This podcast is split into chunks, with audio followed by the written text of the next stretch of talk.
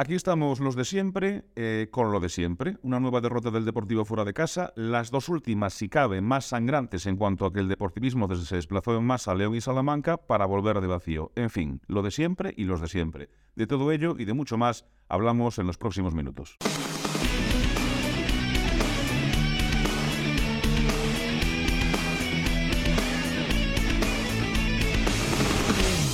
Muy buenas, bienvenidas, bienvenidos a esta nueva entrega de los podcasts de Deporte Campeón. Una nueva edición en la que volvemos al día de la marmota, a lo mismo de siempre cada 15 días. Una nueva derrota del Deportivo fuera de casa con una imagen que deja mucho que desear por momentos. Nadie quiere ver al Depor perder, nadie quiere que se cargue contra este o aquel entrenador o contra este o aquel jugador, pero es evidente que este equipo está muy mal dirigido y así hay que decirlo. Particularmente soy una persona optimista, súper optimista, muy optimista, y creo que el ascenso todavía es posible, aunque de manera directa también es evidente que la cosa se va complicando, porque ya has perdido la posibilidad de depender de ti mismo, pero hay un playoff que disfrutar, que disfrutar y que disputar, porque es que no entrar en playoffs es simplemente para que se vayan todos los que están en el club con capacidad de decisión. Es algo que yo es que no me quiero ni imaginar, ¿no? Oscar Cano volvió a recibir las iras de los seguidores deportivistas y es normal. Sus discursos no son creíbles, su retórica no gana partido, sus planteamientos no son idóneos, sus respuestas estratégicas ante los técnicos rivales no son acertadas y su gestión de la plantilla, una plantilla larga y capacitada, no es la adecuada. Eh, esto no es el caso de un entrenador con mala suerte. Es el caso de un técnico que no ha encontrado la manera de sacar al menos el 80% del potencial de sus hombres. Y así nos va, y así le va al Depor. Y digo lo de nos va porque, en definitiva, el, Deportivo es un poco todos y todo, ¿no?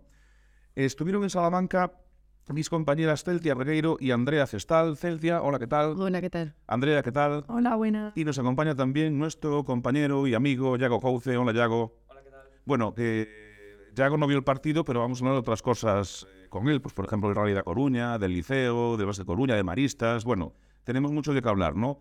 Pero mm, te voy a hacer una pregunta, Yago, porque sí que estuviste en la redacción, trabajando, como siempre. Eh, tú, hoy, eh, estamos grabando esto, es lunes, es dos días después del partido. ¿Tú te cepillarías a Oscar Cano? Bueno, eso así, dicho así, suena como muy mal.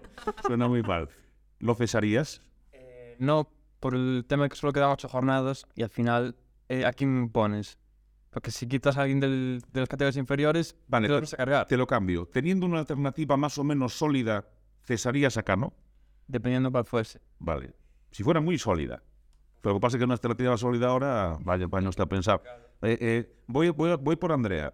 ¿Tú, Andrea, te lo cargarías? Porque si digo otra cosa, ya, todavía queda peor. Yo sí. O sea, y subiría al entrenador del Fabril. A Gil Sanz. Sí. Celtia. La voz de la cordura, Celti. Bueno, la verdad, mi cordura se tambaleó un poco el sábado porque salí bastante disgustada del partido.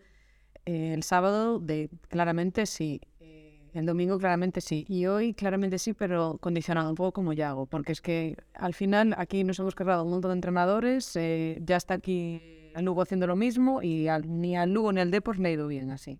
Es que ese es el tema. siempre hablamos de proyectos, siempre hablamos de eh, intentar ser un club más sólido, no tener que los vaivenes nos hagan de repente rectificar o cambiar o variar en, momentos de la temporada que encima son complicadísimos, ¿no? Pero bueno, eh, eh, a mí lo que me da miedo es que el Deportivo ya no se lo crea. Es decir, que los jugadores ya no crean en sí mismos o no crean en el entrenador. Por eso, por eso digo, o sea, yo también digo, oye, perfecto, vamos a aguantar, son ocho jornadas, pero Chico Cano reacciona, reacciona, que tienes un equipo. Es, decir, voy, voy a razonar brevemente lo que estaba comentando antes. ¿no? Yo decía que los discursos no son creíbles y que la retórica no gana partidos. Yo creo que eso no hay que razonarlo mucho, ¿no? O sea, 40 minutos para no decir mucho más que, siete frases, pero bueno, cada uno lo va a lo que quiera. Eh, pero bueno, planteamiento no idóneo. Villares de lateral derecho.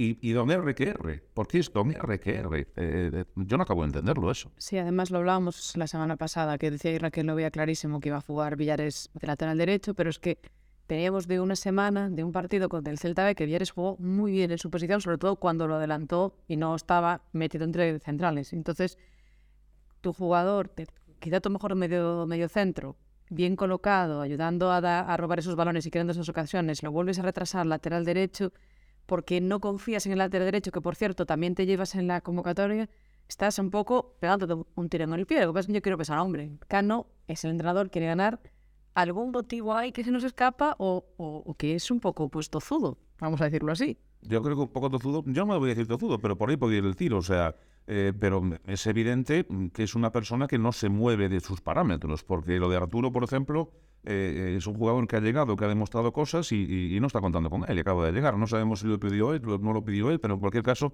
es un activo de la plantilla. Pero bueno, decía, eh, sus respuestas estratégicas ante los técnicos rivales no son acertadas. Eh, eso lo vestís vosotras lo ve todo el deportivismo. El Deportivo está jugando bastante bien. El Unionista tiene una forma de jugar. Hay un momento en que dice, caramba, que me está comiendo el medio del campo. Quito a uno de atrás, es que es tan fácil como eso. Lo meto en el medio del campo. Equilibrio al, equilibrio al Deportivo o equilibrio los sistemas y se acabó el Deportivo. Ya eh, se acabó la forma de crear fútbol. Es decir, eso el entrenador tiene que verlo, ¿no? Digo yo.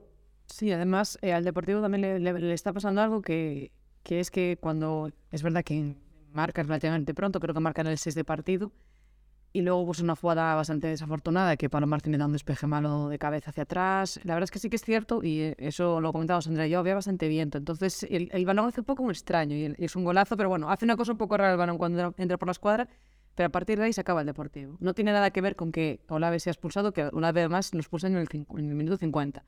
Pero el Deportivo no es capaz de recibir el golpe y se acabó.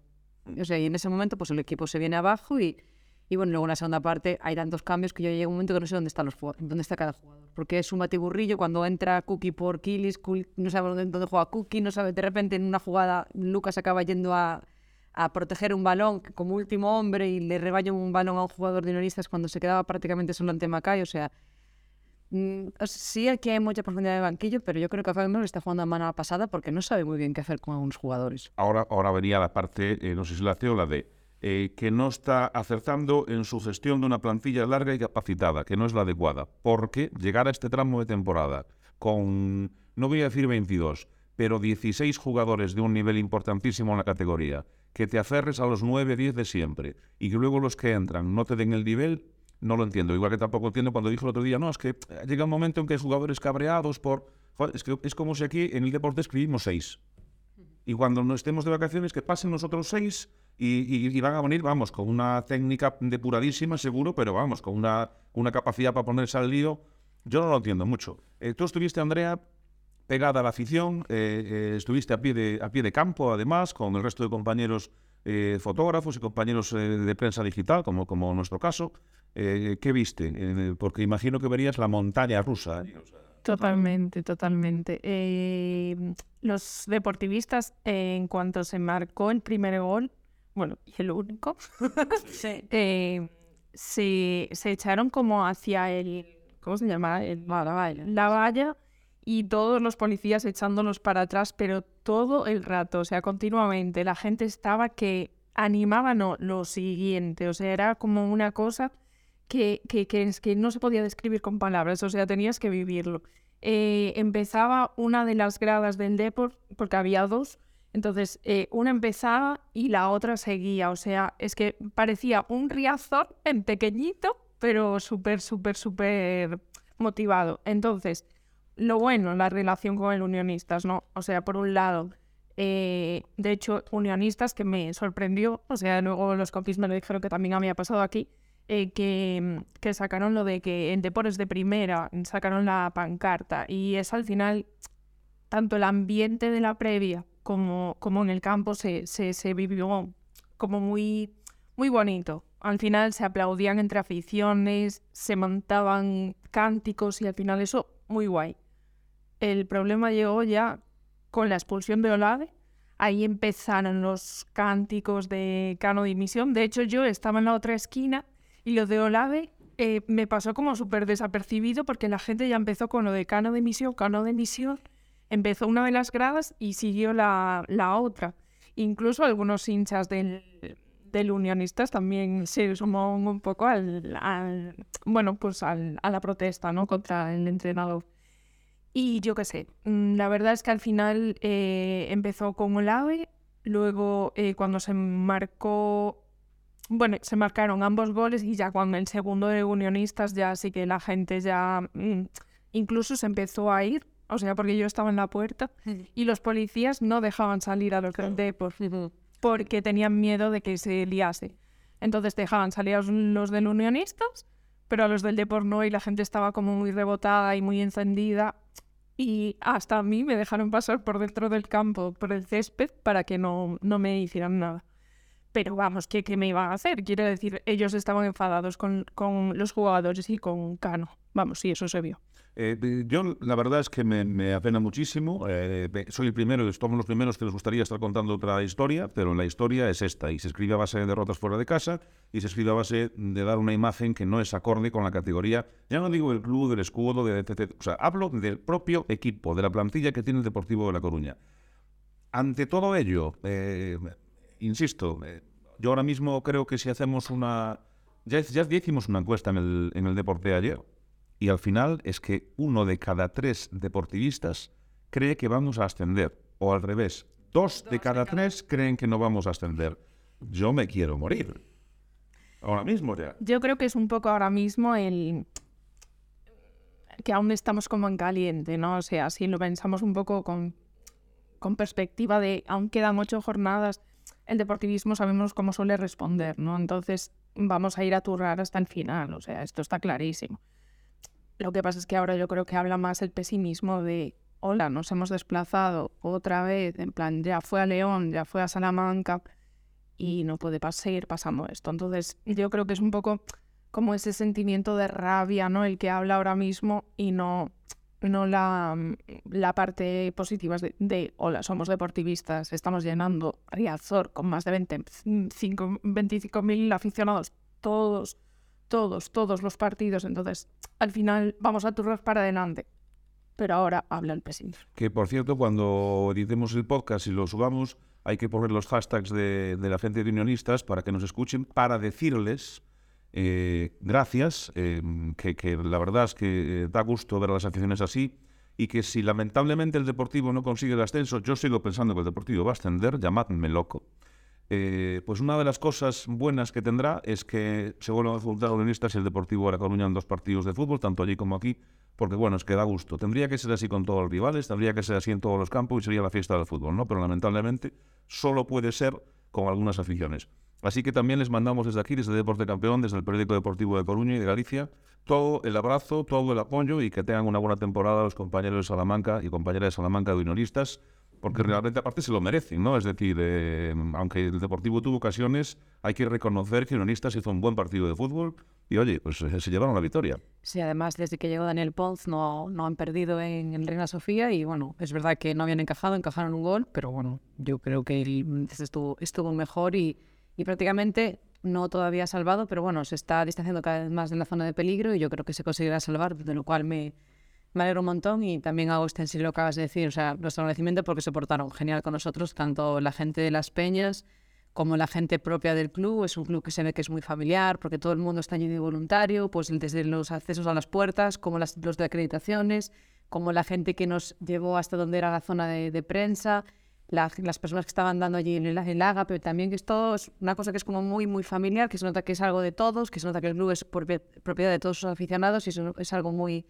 muy bonito. Y antes hablabas eso, que eres optimista con el ascenso. Yo, por una parte, también sí, porque me recuerda un poco esa temporada, la temporada de básquet que subimos, que no éramos capaces de ganar un partido, estábamos ahí que no subíamos, que tal, pero es que nadie ganaba. Y es que pasó ayer el Alcorcón, no ganó, por ejemplo. Es verdad que el Racing ganó, pero bueno, hay ciertos equipos que no están consiguiendo ganar, el Córdoba perdió, entonces es como a ver quién es el menos malo al final. Hay uno que es claramente ahora mismo el mejor, que yo creo que es el Racing, y luego hay un par de ellos que parece que era el el Celta, pero luego perdió. Parecía que era el Castilla, pero luego perdió. Parecía en un momento que era el Deport después de ganar al Badajoz, pero luego perdió. Entonces, ahora mismo es una pelea de venga, el que se equivoca menos. Y es una pena porque el Deportivo, ya no digo con ganar, pero con un empate ayer ya veríamos las cosas de manera muy diferente y sobre todo cuando te quedas con uno menos que ya no es ni no, no tienes que hacer otra cosa que intentar salvar un punto. Y Cano volvía otra vez ayer a la rueda de prensa a decir que con 10 veíamos que podíamos ganar el partido. Y yo, hombre, a lo mejor sí, pero lo primero, fundamental es irte de, de allí, de Salamanca, por lo menos con un punto, no con cero. Sí, es que encima no, no, esa gestión del punto, que se suele decir, por ejemplo, en Alcorcón, vale, estoy, eh, tengo este punto, pero te lo voy a amarrar y cuando vengas a Riazor, si te gano, tengo el golaveraje. No, me meten tres. Eh, esa gestión tampoco parece que sabemos hacerla, ¿no? Y luego, aparte, Cano a veces ve cosas que el resto no vemos, o, a lo mejor no estamos capacitados para verlo como lo ve Cano, de acuerdo, pero ya hay cosas que dice Cano que no, que no las veo, es que no las veo, tanto en, como en jugadores, como en partidos, como en planteamientos, ¿no? Espero, bueno, ahora tenemos las dos Fs, Fuenlabrada y Ferrol. Eh, que por cierto, Yago, que tú, tú sigues también al Racing. El Racing está en un momento, bueno, lleva, no está en un momento, creo que no pierde en la Malata desde no sé cuánto, no pierde partidos de enero o febrero, una cosa así, ¿no? Y en la Malata no pierde desde no sé cuánto, también desde el año pasado, una, una burrada. Cristóbal me hace muy buen trabajo. La gente de Ferrol le dio ese apoyo, que a lo mejor le faltó aquí en el Deport, y se nota que era un pedazo de entrenador, no estaba gustando en categorías inferiores del Deport, y al final, mira, el Racing, el máximo rival, por así decirlo, del PC ahora mismo, Sí, sí, sí. y, y lo está superando, y tiene el partido de Córdoba que va empatados a uno. Entonces, Y, y- pasa. Y yo entiendo a la gente del Racing que, que, claro, quiere quedar por encima del Depor, es que es lógico, es lícito y es, es, es normal, ¿no? Con lo de Parralo, de todos modos, yo hago una salvedad. Yo creo que con Parralo, eh, em, aquí es, eh, no es que no hubiera apoyo, es que, se equivocaron. Es decir, Parralo tenía al Fabril, mítico Fabril de Expósito, eh, haciendo un fútbol tremendo, jugando por el ascenso, y entonces cuando hay los problemas y los ceses, el cese Mel, se opta por meter a Parralo en el primer equipo, eh, descabezas al Fabril, no sabes si te puede salir bien o mal, salió fatal, o sea, salió fatal, y luego eh, cuando a Parralo lo quema el primer equipo, porque lo quema, eh, traes a Sidorf para acabar siendo una comparsa y un desastre hasta el final. ¿no? Eso motivó, entre otras cosas, que Tino Fernández no esté en el Deportivo de Coruña ahora mismo. Fue una de las cosas que motivó eso. ¿no? Uno de los errores, o, o- o- quizá el, el que más se vio. ¿no? Pero yo comparto contigo y con todos. ¿no? Parralo es un gran entrenador. Javi Manzarín es un grandísimo segundo entrenador, está demostrado y lo está demostrando en Racing, porque Racing tiene cinco jugadores muy buenos y luego tiene jugadores eh, que sí, que son buenos. Eso sí, los ves jugar y tendrá igual minuto 20 que 30, que 40, que 90. El sábado marcaron en el 80 y pico y, y- estuvieron, lo que decía antes Andrea, turra, que turra, que turra, que turra, que turra. A mí el partido de Fuenlabrada no es que me dé miedo porque, bueno, es en Riazor, va a haber gente, eh, Cano que se prepare las orejas, porque vamos, o sea, yo lo siento mucho, ¿eh? no me gusta nada, os juro que no me gusta nada, pero también entiendo la afición. Pero es un partido que tienes que ganar, ¿no? Porque encima, eh, eh, si no ganas contra el Fuenlabrada, yo creo que es que ya no es que, que cesen a Cano, es que se va a él. O sea, Sí, a ver, el otro día cuando, cuando estábamos en la sala de prensa, lo comentábamos Andrea y yo, y por eso también a veces la importancia de estar en los sitios, ¿no? La, la suerte que hemos tenido de poder haber ido a cubrirlo a, a Salamanca y ojalá que sea la primera de muchas salidas de Deporte, se le veía muy derrotado en sala de prensa, o sea, se le veía como muy... A lo mejor lo, lo podisteis notar en la forma de hablar, pero era también el rictus, el gesto, cómo respondía. De hecho, incluso cómo se sentó, como no sé, yo no sé si es que está sobrepasado por la situación, si, si es que está presionado, si es que no se imaginó verse en esta, si es que pensó que iba a ser más sencillo. Es que no tengo ni idea, porque tampoco estoy en su cabeza y ya bastante tendré con lo suyo, pero me da la sensación de que no me dio la impresión de que pueda encontrar soluciones, porque si te aferras al tiempo, en plan, queda mucho, pero no te puedes aferrar a eso, no hay un plan, porque el tiempo que queda, pero el tiempo se acaba, o sea, quedan dos meses, pero van a pasar y durante todo ese tiempo los meses pueden pasar por ti, pero tú tienes que campe- capear ese temporal. Sí. El tema de Lucas Pérez, yo soy un defensor acérrimo de Lucas Pérez, es un jugador y una persona que me parece de 10 u 11. Eh, el otro día, en el partido, hay gente que le increpa, yo entiendo a la gente en caliente, y si entiendo la gente en caliente, también entiendo a Lucas en caliente, y, yo tampoco le daría más importancia a la que tiene cuando discuten dos personas, me cachis, la- porque los dos quieren lo mismo. Es decir, cuando dos personas se enfrentan porque quieren lo mismo, es por el por ese momento, pues eso, de que estás hundido, de que no sabes qué hacer, estás frustrado, es frustración, ¿no? Eh, ¿Entendéis que un calentón y se acabó? ¿O que, no hay que darle más importancia? A ver, yo opino que sí, quiero decir. eh, yo lo viví justo cuando salieron a aplaudir, estuve allí al lado.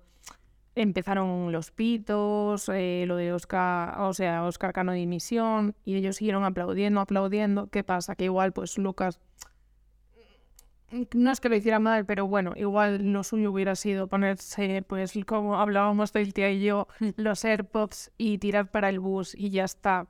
Seguramente le dijeron algo que le hirió, porque al final, joder, Lucas, pensemos que, que puso pasta para venirse al club de su vida, o sea, que, que como dices tú, Alberto, eh, claramente estamos luchando por lo mismo, entonces eh, es un momento, pues que, pues, al igual que mm, pues ellos pitaron, la afición pitó, pues ellos también tienen una rabia contenida de otra vez, en plan, otra vez volvemos a fallar, otra vez y, y- y, mm, después de desplazar a tantísimos aficionados, ¿no? Que yo creo que es lo que más les duele, porque yo, yo la- luego estuve con, con Soriano fuera y la cara de Soriano, bueno, decía Celtia lo de Cano, pero la de Soriano, mm, buah, a mí me rompió como, como el corazoncito de, de verle tan, tan roto de decir, hola, he metido un gol, pero me voy con la derrota y, y- y- sin poder otra vez daros lo que, lo que os merecéis como afición, porque, eh, porque es que no es que seáis el jugador número 12, es que, que lo sois todo, lo del Depor, o sea, vosotros sois el Depor. Sí, sí, sí, sin duda. O sea, sin, sin la afición que tiene el Deportivo La Coruña no existiría. Es decir, eh, el gran aval, eh, de- el todo. La afición es todo en el Deportivo La Coruña. Por eso yo eh, no me gusta, no me gusta ver a aficionados de los mismos colores discutir, porque al final y al final Lucas también es un aficionado más, es un deportivista más, ¿no? Como lo es Alex Bergantiños, como lo es Villares, como lo es Macay, como lo es el propio Soriano cuando da el paso de decir, no, no me voy a segunda división y me quedo en segunda B o en primera ref o como lo queramos llamar a la gaita esta para jugar con el Deportivo. Entonces, claro, eh, al final, en los momentos más complicados, lo que ha resistido o lo que ha aguantado el Deportivo es que la afición se alimenta, se retroalimenta de la propia afición. Que yo estoy sentado aquí, a mi derecha tengo un niño de 8 años llorando cuando no ascendemos contra el Albacete y a mi izquierda tengo un señor de 87 y nos miramos y nos caen las lágrimas y decimos, pues vamos a seguir aquí porque somos el Deportivo y somos la afición del Deportivo, ¿no? Entonces es lo que a mí eh, me duele más eso eh, que otras cosas que, que- que incluso las derrotas, ¿no? Porque es lo que no me gustaría ver nunca. Lo que, en lo que no- pero no vamos a fallar, porque también son momentos puntuales, ¿no? O sea, son momentos que estás cabreado, porque vamos, es que para no cabrearte, para no cabrearte, haces kilómetros, vas con toda la alegría, eh, quieres ver a tu equipo ganar, vas a animarle hasta el final, y, y otra más, y otra más, porque si fuera de casa el Deportivo es un primor, pero es que a estas alturas de la temporada ha hecho 5 puntos de 15, que no es bagaje. O sea, no, no, no, no es para ascender, eso no da de Celtia. No, no, claro que no, claro que no da. Y el problema es que, claro, cada vez que se falla fuera, se, se, se apela a Rezor. Y dicen, bueno, pero en Rezor ya, pero es que también Rezor no tienes por qué ganar. Ya has perdido en Rezor contra el San Fernando, ya has empatado en Rezor contra la Cultural y de Milagro, que metió Jeremai. Entonces, eh, ya eh, hace nada decíamos que bien que dependemos de nosotros mismos, vuelves a no depender de ti mismo, vuelves a depender de lo que hagan los rivales. Lo que decía antes, ya, falta el partido del Córdoba Racing, que 10 minutos se habían metido dos goles, uno por cada equipo, que no sabemos lo que va a ocurrir. Yo tampoco sé. ganar el Racing. Yo creo que también, pero... eh, y claro, nos está un poquito, entre comillas, salvando que el Córdoba se está desinflando y es el que está marcando salir o no del playoff. Pero es que tampoco nos podemos... eh, o sea, no nos podemos eh, agarrar a eso, ni siquiera. Ni al- no nos podemos agarrar ni al tiempo ni a que fallen nosotros. Lo que quiero que tiene que agarrarse el Depor es en que algo tiene que pasar, algo tiene que cambiar para que el equipo pues empiece a enlazar victorias, porque además ningún equipo que se precie que quiera ascender puede no encadenar tres jornadas seguidas ganando. Creo que el Depor no lo ha hecho este año, si no recuerdo mal, más de tres partidos seguidos no los ha ganado y todos los equipos han tenido esa racha. Y al Deportivo le está pasando lo que le pasó el año pasado, el peor momento de la temporada es, y lo está viviendo a nivel deportivo y a nivel anímico el final, mientras que otros equipos con el- como el Racing, que es lo que le está haciendo subir, es que tienen la flecha para arriba en un momento muy caliente de la temporada. Entonces, cuidado porque esto ya le pasó a Borja el año pasado. Y luego, eh, sí, Andrea, sí. Eh, bueno, nada, si me permitís. eh, Hombre, yo ¿cómo como estoy todo... Como, No, no os pregunto por qué hicisteis en Salamanca después de madrugada, porque no hubiera cuento, pero... Claro, Un poco hicimos que estábamos un poco reventados. estábamos reventadas que nos levantamos a las seis y media de la mañana. O sea que- Eh, nada, o sea, yo que estoy mucho con el tema de redes, eh, lo que sí que he visto mucho es el, el comentario de, eh, vale, de por Fuenlabrada. Claro, al final no, no es una oportunidad en realidad para Cano porque sabe que van a estar 25.000 aficionados turrando allí, eh, animando y no es mm, algo tan, ¿cómo podríamos decirlo? Eh, tan real, ¿no? O sea, fuera es donde nos está costando. Entonces, aún si nos ponemos en este planteamiento, yo entiendo lo de, vale, quedan ocho, ocho jornadas, no cambiamos de entrenador e intentamos, pues, mejorar lo que hay, ¿no?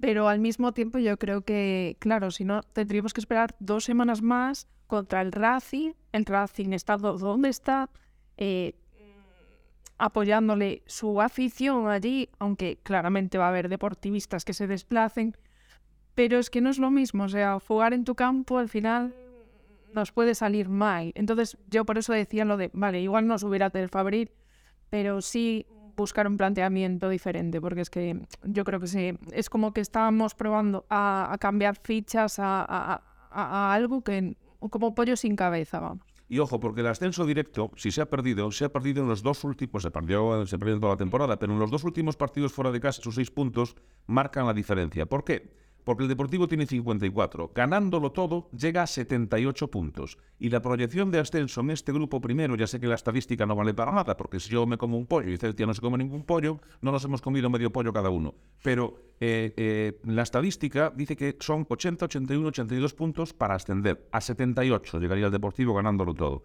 Es decir, la pifia es monumental en el tramo final de temporada. Monumental y sintiéndolo mucho, porque siempre se dice, no, no, es que juega 11, no los jugadores, nada, aquí hay, la responsabilidad es la responsabilidad y es el que manda y es el que decide.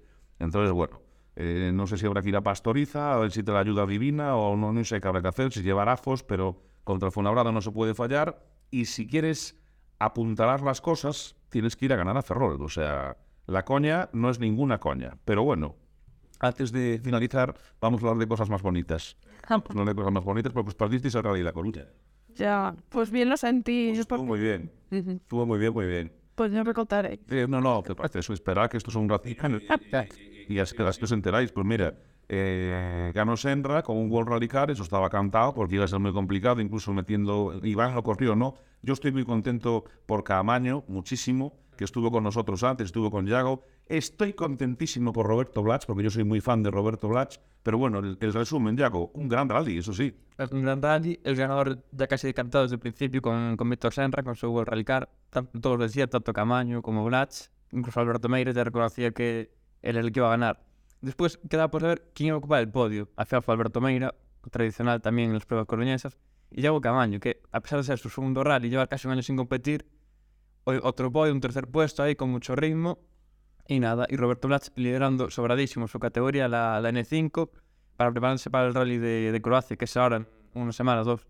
También le mandamos un abrazo a, a, a, Lista y a Carmona, que llevaron en su Mitsubishi Evo eh, las pegatinas del deporte y de la sección de motor. Ya saben, ya sabéis que tenemos un podcast también de motor, que os recomiendo mucho. Y también le damos enhorabuena eh, pues a concellos pues como Cerceda o como Culleredo, porque se lo ha currado muy bien y porque eh, es cierto que Aranga, a lo mejor Aranga es más, es más tramo para que vaya gente de otros sitios más cercanos, ¿no? Pero desde Coruña la gente invadió los tramos de Cerceda y de Culleredo y, y, bueno, pues, pues se ha respondido, ¿no? Ahora solo falta que el rally siga creciendo, o sea, que volvamos a, no digo al tiempo de coeficiente 5, esplendor, dorado, campeonato de Europa, pero por lo menos dar un pasito adelante, ¿no? Yo creo que se puede llegar o sea, a correr en el, en el europeo porque por tramos es, por afición también, solo falta que las escuderías y, y los organizadores se pongan de acuerdo. Firmamos el año que viene eh, España, el siguiente europeo, y ACB Leima el año que viene. A pesar de perder en Alicante. Sí, pero alguna, ver, normal, pues. alguna vez tiene que perder, pero ahora tienen que resetear porque este miércoles juegan contra Andorra, el líder, va a estar más complicado, pero aquí en el Palacio pueden pasar muchas cosas. A ver, eh, Andorra le cascó de 30 estudiantes. Ya sabemos que estudiantes no están en el mejor final de temporada, ¿no? Pero... Y es normal que Andorra, te... es que tiene un equipo ACB te gane en el Palacio de los Deportes. Pero esto es el Leima, en EPI confiamos, o sea, la plantilla, esto más que plantilla es un equipo, es un equipo, entra uno, sale otro, lo hace bien, y luego hay una afición, hay un tsunami que por cierto hoy hubo, eh, estaba allí mi amigo Gabriel calentando, el tsunami naranja, calentando el ambiente, ¿no? Eh, correcto, que presentaba una iniciativa, Tsunami Salud, que es para perder peso, pero en, en, equipo. Para en lugar de ser un reto así más individual, hacer un colectivo, van a poner un, un stand, los de Quirón Salud, para que quien quiera se pese, no se va a publicar los resultados, y pues hacen una sumatoria y los van poniendo en, el, en las pantallas del palacio para ver cómo va la evolución en todos los partidos de casa. Bueno, tú no tienes que ir, que estás hecho, un, vamos, un, una sílfide, ¿eh? y yo sí voy y rompo la estadística, o sea, casi mejor voy, pero voy directamente a la grada y ya, ya para la siguiente. Eh, hablando de básquet también, Maristas, dos opciones de salvación. Bueno, a ver lo que pasa, ¿no? Hasta el final peleando por salvarse. No va a tener complicado, pero están ahí León y, y Sevilla, que si pierden, pues tienen más posibilidad. Porque eh, Maristas ganó su último partido contra Xi, un rival complicado que estaba luchando por la cuarta posición. Y otros rivales, menos. Creo que era el Sevilla que juega contra Aridani, que ya está descendido. El León juega contra el Unicaja, que está para en la cuarta posición. Y el otro juega contra el primero, el Miravalle que se, se, tiene que asegurar también el primer puesto para ascender a directo. Eh, Va a estar complicado. Es una carambola, es decir, eh, eh, y lo que no se hizo antes no se puede hacer ahora, ahora se depende un poco de la suerte, está complicado, pero bueno, todo el ánimo a Baristas eh, y el año que viene, esté donde esté, estaremos apoyando siempre a, a, a, nuestro equipo de baloncesto, evidentemente. Y, y, bueno, noticias mm, eh, de hockey también, evidentemente. Nuestros liceos, tenemos dos, el femenino y el masculino. En, el femenino, que jugaba los cuartos, la ida de cuartos de, de la Champions, jugaba contra el actual campeón de la Champions, el Palo de Plegamans, y aunque jugaron un buen partido, cayeron 1-3, pero hay posibilidades para la vuelta. Si juegan como aquí, tienen un poquito más de puntería y el Palau tiene un poco menos de efectividad, porque sí que es cierto que las tres que tuvo eh, las enchufó, pero se confía. Y pues el Liceo de Chicos ganó en, en Caldes 2-4 y prácticamente tiene asegurada la, la, segunda posición detrás del Barça, que es inalcanzable.